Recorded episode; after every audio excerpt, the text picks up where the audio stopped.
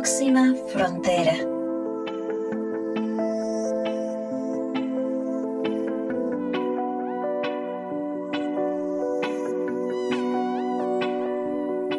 Hola, hola a todos y todas, bienvenidos a un nuevo episodio de Próxima Frontera, en esta su temporada de adaptación profunda. Realmente estoy muy entusiasmada con esta entrevista. Le tenía muchísimas ganas de que llegara el día de conocer a Victoria Aragón. Ella es la escritora, autora de un libro que se llama Ecofeminismo y de Crecimiento. Victoria Aragón respondió mi mensaje en tiempo, eh, casi que en tiempo real, y me dio muchísima alegría poder tenerla en este espacio para compartirla con ustedes. Bienvenida, Victoria, a Próxima Frontera y te dejo el micrófono para que te presentes. Pues eh, mi agradecimiento a, vosotras y a vosotros porque eh, me ha interesado, me ha gustado mucho eh, escribir este libro, pero sobre todo me gusta que la gente lo lea y que se piense, se reflexione un poquito sobre lo que dice en el libro. Soy profesora de universidad en la Universidad de Granada, en España, una ciudad, bueno, ya conocida por, por es una ciudad nazarí. Y desde aquí estoy abierta a cualquier pregunta que queráis hacerme sobre el libro o sobre cualquier otro tema. Mis temas, por otro lado, son, bueno, temas ambientales y temas de género, eh, que por eso se ha unido un poquito esto de ecofeminismo y de crecimiento. En tu libro dice que tras décadas de ensoñación crecentista, es hora de despertar y reconocer que no somos más felices aumentando el Producto Interno Bruto, agotando los recursos del planeta ni consumiendo todo tipo de seres y servicios que no necesitamos. Felicidad, PIB, crecimiento. Sí, eh, bueno, es que nos han acostumbrado a pensar que en este mundo hemos venido a ser felices y que la felicidad implica adquirir cosas. Tanto tengo, tanto feliz soy. De hecho, nos tiramos toda la vida buscando algo más. Y además es un error. Eh, hay un autor, Bauman, que lo expresa bastante bien en su obra, cuando en, en Trabajo mismo consumir buenos pobres, eh, donde te vine a, decir esto. Nosotros adquirimos una, una, un producto y una vez que lo hemos adquirido dejamos de ser felices. Somos felices mientras que ansiamos tener algo. Una vez que lo tienes, tienes buscas otra cosa. Con lo cual es un poco un mundo como esquizofrénico, es que vives angustiado porque necesitas algo más. Ahora tengo el último iPhone, pero esto es una mierda ya. O sea, lo que quiero es el siguiente que bien, ¿no? Y vivir una vida que estés todo el tiempo planteando que no tengo o que el otro tiene más o que tengo que conseguir tener posesiones, porque al fin y al cabo consumir no es cierto que te haga más feliz. Te hace mucho más feliz cuando compartes, cuando estás con la gente, cuando eres empático, cuando aprendes cosas, cuando lees, cuando, en fin, no cuando consumes y gastas, ¿no? Sin embargo, ese es el mundo que nos han hecho creer porque el mundo capitalista, el mundo crecentista necesita de consumo para seguir produciendo.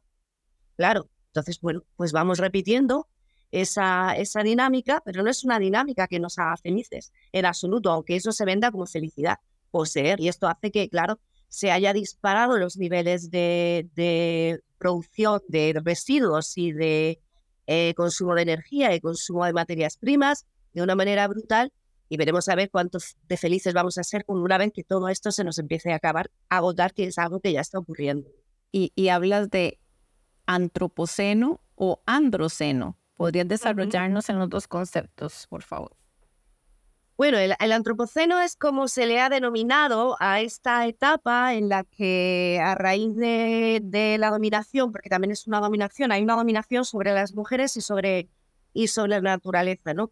Pues esta dominación sobre la naturaleza que ha provocado ¿no? que los recursos vayan eh, hacia abajo, pues eh, se le ha llamado, igual que hemos tenido el Pleistoceno, en tal, todas, todas las etapas, Antropoceno. No está muy claro, bueno, más o menos está claro. Podríamos decir que sería a, partir de la revolución industrial, que es cuando realmente se dispara ¿no? el consumo y, el consumo de recursos y la población también de una manera brutal. Pero hay quien nos habla de que realmente es a partir del, neolítico, ¿no? Que es cuando empezamos a dominar a la agricultura y a la ganadería, ¿no? Es a partir de que el ser humano empieza a dominar todo lo que tiene alrededor y empieza a consumir. Otros hablan que es a partir de, la, de, las bombas atómicas, que ya dejen incluso residuos en la Tierra, pero bueno, en general, la mayoría creo que dice que es a partir de, de la revolución industrial. Pero claro, esto sería el antropoceno, que parece que está muy afectado. Pero es que todos no tienen la misma responsabilidad, todos y todas no tenemos la misma responsabilidad en esta esquizofrenia que estoy, como estaba comentando, del consumo eh, ilimitado, ¿no? Y en ese sentido, desde el feminismo se ha puesto la palabra androceno, porque es una etapa en la que es el, el hombre el que ha provocado todos estos males al, al, a la atmósfera y a la, naturaleza. De ahí esa, esa, esa diferencia. Pero sí, me pregunto, ¿aporta a la conversación el asignar responsabilidades de ese tipo? ¿Cómo, lo percibís? A ver, no, no se trata de así responsabilidades en plan criminalización y dualidad y entonces los hombres contra las mujeres. No, no se está entrando en esto, se está entrando en que ha habido realmente la dominación cuando se plantea, sobre todo a partir del Renacimiento, la dominación sobre la naturaleza de las mujeres, se plantea así sobre la naturaleza y las mujeres. Hay que controlar a quien produce, a quien, reprodu a quien es reproductivo en la naturaleza en las mujeres. Y en ese sentido está bien que poner un, término. Ahora voy a decir también otra cosa, porque hablamos del patriarcado y parece que estamos hablando solo de los hombres. El individuo patriarcal no siempre es un hombre, hay mujeres, hay mujeres explotadoras de mujeres y todas las, tenemos alrededor y las conocemos, ¿no? Eh, cuando, que, que, en cuanto a que su su visión de las cosas es ser competitivo, ser líder, eh, explotar a otras mujeres, contratar a otras mujeres a mínimo precio para que hagan eso que a ella no le gusta. Al fin y al cabo están haciendo lo mismo. No, no hay ninguna diferencia. Pero sí que es una fórmula que procede de esa idea que hay de, que las cosas masculinas, la competitividad, el liderazgo, eh, la empresa, todo eso es mejor que los valores y las habilidades femeninas, ¿no? Que es eso, la empatía, la solidaridad, el cuidado. Parece que eso es de segundo orden. Te pongo un ejemplo muy claro para ver un poco, porque se ha, siempre se ha dividido entre la razón y la emoción. la razón es lo masculino y la emoción está eh, vertida como algo femenino, ¿no?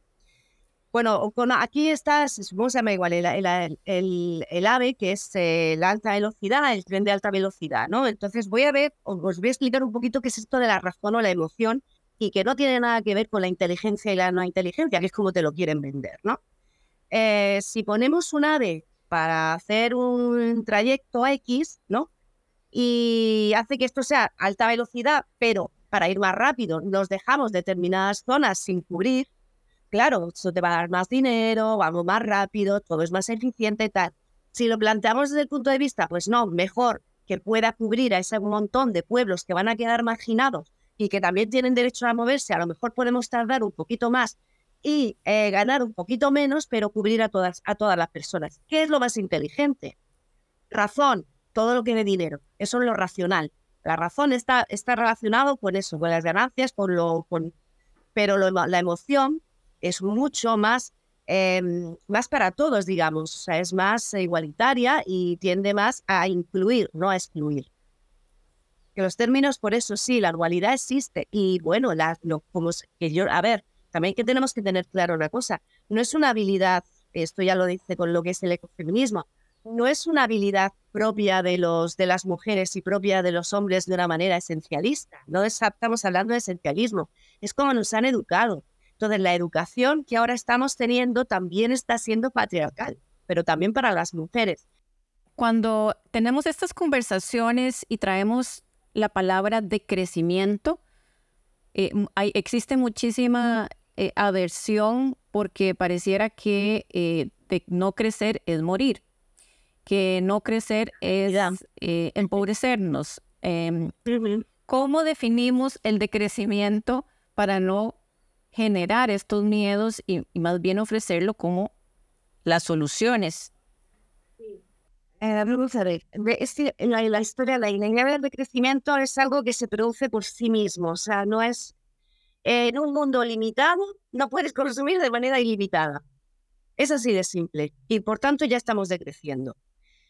Claro, volvemos a la idea que teníamos de, de la felicidad, ¿no? queremos realmente, por ejemplo, es necesario que yo viva en verano como si fuera en invierno y en invierno como si fuera verano, utilizando una cantidad de energía brutal, porque qué guay estoy, qué cómoda, cuando en, en verano me pongo manga larga en mi casa y en invierno me pongo manga corta en mi casa, gastando una cantidad de energía absurda, que es lo que decía antes, consumimos cosas absurdas. No, ¿qué sería de crecer? Pues no tener por qué, o si, si me estoy muriendo lo pongo, pero simplemente porque, oye, qué, qué satisfacción y así yo estoy súper contenta y si tengo siete piscinas mejor, eso así no eres más feliz, que es lo que decíamos antes. Podemos vivir un modelo de vida en la que haya mucha más participación, por ejemplo, participar.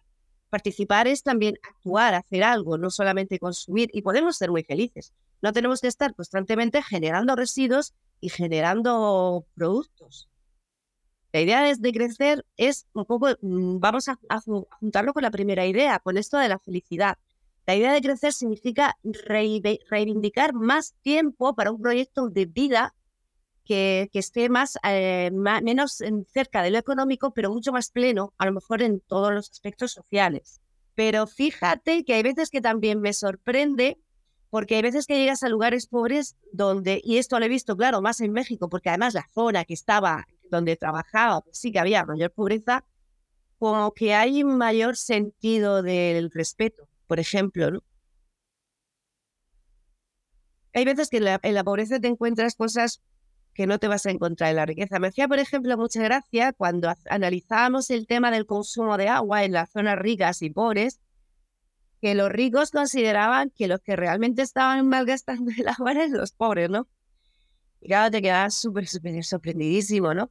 Cuando los otros lo que hacían es una verdadera labor para, para poder tener un, para poder bañarse, para poder lavar, para poder, ¿vale? E,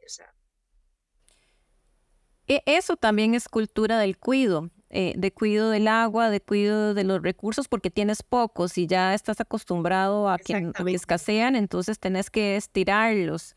Eh, la cultura del cuido la mencionas mucho en tu libro como algo, y lo mencionaste también hace un rato, como algo que está terriblemente desvalorado, ¿verdad? Está depreciado y los peores salarios son para las personas que, deben cuidar niños, deben cuidar personas adultas, enfermos, en general cuidar de la casa que nos permite ir a trabajar, entre comillas, como si fuera un trabajo eh, de verdad. ¿Cómo podríamos valorar, cómo le inyectamos valor, Victoria, a, la cultura del cuido? Bueno, pues esto voy a volver un poco como al decrecimiento. Es algo que es sí o sí. Ya no es una cuestión de si estás de acuerdo o no. Es que no puedes seguir así. Si no hay cuidados, no hay familia. No puede haber niños. No puede haber. Vamos a ver, todas las personas que estamos en este mundo, tarde o temprano, somos carne de dependencia. Todos al principio de la vida, si no te cuidan, mueres y al final igual. Y con mala suerte en el medio te va a pasar lo mismo. Por no decir, si, incluso sin no tan mala suerte, tal y como están las cosas, ¿no? ¿Quién se va a encargar de hacer eso? Si todo el mundo tiene que ser tan, tan estupendo, ¿no? De, de tener esos trabajos que son los, los guays, ¿no? ¿Quién se va a encargar de cuidar? ¿Quién va a cuidar? Pues no tendremos hijos. Porque si no te puedes encargar de ellos, luego no es una cuestión es que, es, que es, es, valiosísimo, es que sin eso es imposible la vida, sin los cuidados, sin la solidaridad, sin pensar cuando haces algo en los demás. Es que son valores que tenemos que recuperar. Es increíble que en los colegios, eh, las escuelas, la educación, te educan para todo lo contrario, ¿no? Para ser individualista, para ser... Y no te, no te educan para, para ver cómo puedes eh, apoyar a las, a las demás gentes que esto nos haría más felices, hablamos de, la felicidad, menos dependientes y tendríamos una vida social y podríamos además eh, participar en nuestro mundo, que al fin y al cabo participamos muy poco, nos tiramos todo el día trabajando y al final poco hacemos por, por ser realmente felices, ¿no? Creo que vamos a tener que cambiar el modelo de educación. Comentaba además en mi libro, me apetecía saber comentar esto de la educación, que exactamente nos, nos educan para, para a ver cómo generamos dinero, ¿no? Para ser productivos, para llegar a una empresa y saber, pero ¿qué pasaría? O sea, cualquier niño, ¿qué pasa si de pronto, no tiene por qué, ¿no? Hay una falta de energía, una falta de comida. ¿Cómo comer? ¿Qué es lo que hace? Nadie sabe hacerlo, a nadie se le educa para eso. Hay una película que me parece muy interesante, se llama Survival, Survival Family, que es japonesa, creo, en la que de pronto deja de haber energía en una ciudad, en Tokio. Eh, y claro, eh, esta familia pues se tiene que, ir porque, a ver, vives en un edificio y la energía es la que hace que suba el agua, el ascensor y todo, no puedes sobrevivir ahí. Tienes que irte. No saben qué pueden comer, no saben qué tienen que hacer, no saben absolutamente nada y estaban todo el tiempo con sus ordenadores y todo, toda su vida compleja, pero luego son incapaces de sobrevivir, que es algo que creo que, es importante. Y esos son cuidados. Yo tengo que saber sobrevivir. Otra cosa muy interesante que ha ocurrido también en los colegios, yo, bueno, a mí no me llegó a pillar, pero las mujeres que son mayores, mayores que yo, pues se han tenido, en los colegios les, eh, les, les daban estas clases de costura y todas estas cosas, ¿no?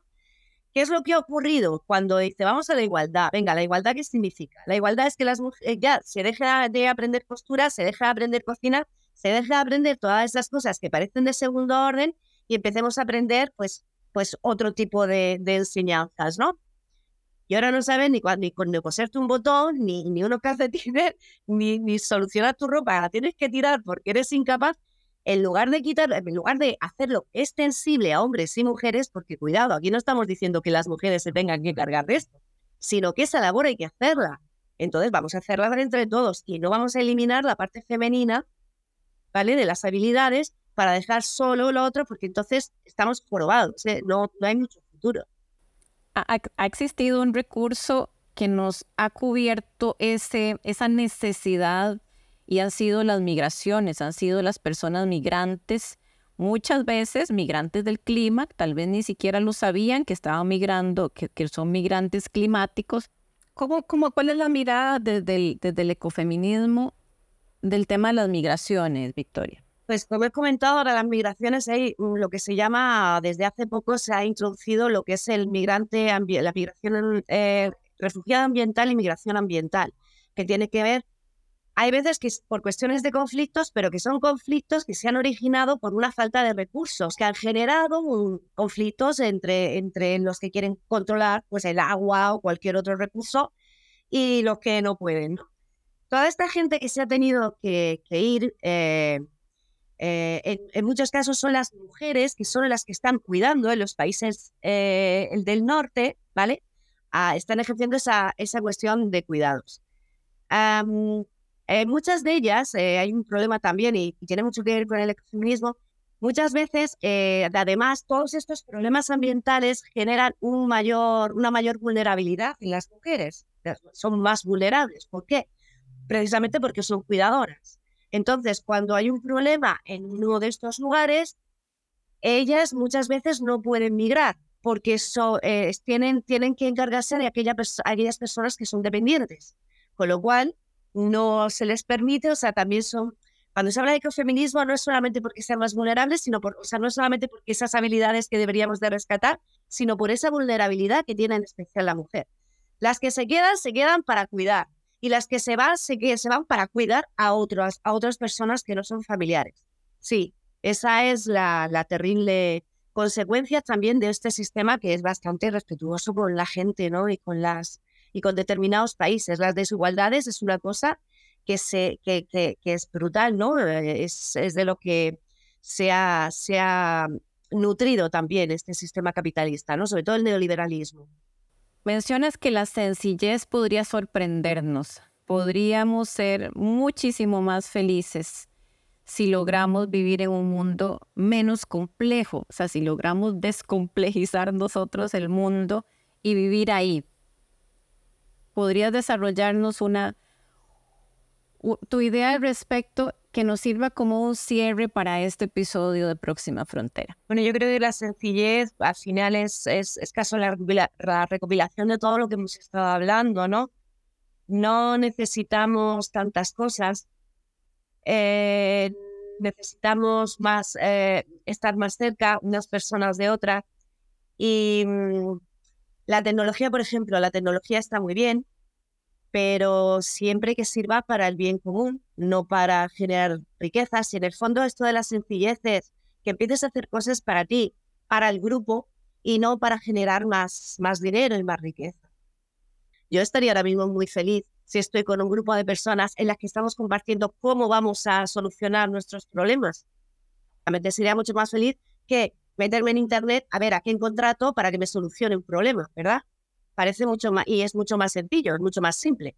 Pero es eso, es la idea de comunidad, es la idea de cuidados, es la idea de felicidad no relacionada con el consumo es un poco la mezcla de todas las cosas que hemos estado diciendo.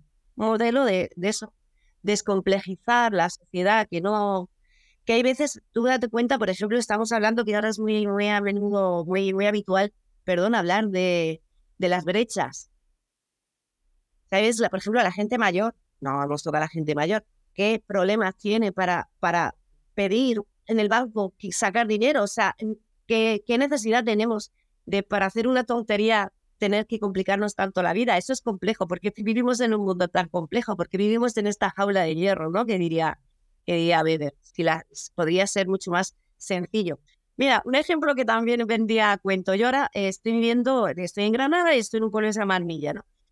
Para empadronarme, por ejemplo, para empadronarme en Granada, pues tenía que pedir eh, cita, no sé qué día, hacer cola, te falta no sé qué, vuelve otro día y bajé a la calle y bajé al ayuntamiento y dijeron, pasa, pasa, a ver qué quieres. No, yo puedo pedir cita para pararme. Ah, no, ven, trae, chu, chu, chu, y hecho. Sí, te aseguro que me hizo mucho más feliz. Una cosa mucho más simple. Sí que es verdad que hay veces que para ciertas cosas somos muchas personas y tenemos que, pero realmente hace falta que todo sea tan complejo. Es necesario que un pobre abuelo tenga que saber eh, en la última versión de, un programa informático para sacar su dinero. O sea, ¿en serio es, es necesario vivir de esa manera? Puede ser todo un poco más sencillo. Esto es un ejemplo básico, pero así todo. Toda nuestra vida es un estrés constante para superarnos complejidades que aparecen. Bueno, pues vamos a descomplejizar, vamos a vivir más felices, menos consumo, no necesito tanto, por tanto no tengo que estar todo el día peleando. Voy a estar más tranquila que es de lo que se trata. Al fin y al cabo, sí, para estar aquí cuatro jueves vamos a vivirlos bien. Gracias, Victoria Aragón, por acompañarnos en este episodio que se llama igual que tu libro, Ecofeminismo y Decrecimiento. Hemos presentado siete episodios de Próxima Frontera en la temporada Adaptación Profunda, todos con invitados e invitadas internacionales. En el primero les conté de mi crisis de propósito y por qué creo que debemos movernos, pero ya, de la narrativa de la sostenibilidad y el crecimiento verde a la adaptación. En el episodio 2, 3, 4 les traje expertos compartiendo datos y evidencia científica acerca de las crisis de la energía, de la biodiversidad. En el 5 y el 6 invitamos a personas que ya han entendido esto hace mucho tiempo y han cambiado las cosas, con nuevos modelos de educación o de formas de entender la economía para que sea más circular y regenerativa. Cerramos incluyendo el feminismo en la ecuación del colapso, así como su relación con el decrecimiento, el cuidado y la felicidad. Nos vamos a tomar algunas semanas no solo para descansar, sino para buscar más personas expertas, para preparar al menos otros siete episodios de contenido acerca de la adaptación. En Próxima Frontera, creemos que cuando se acaba la esperanza es cuando comienza la acción. Hasta pronto.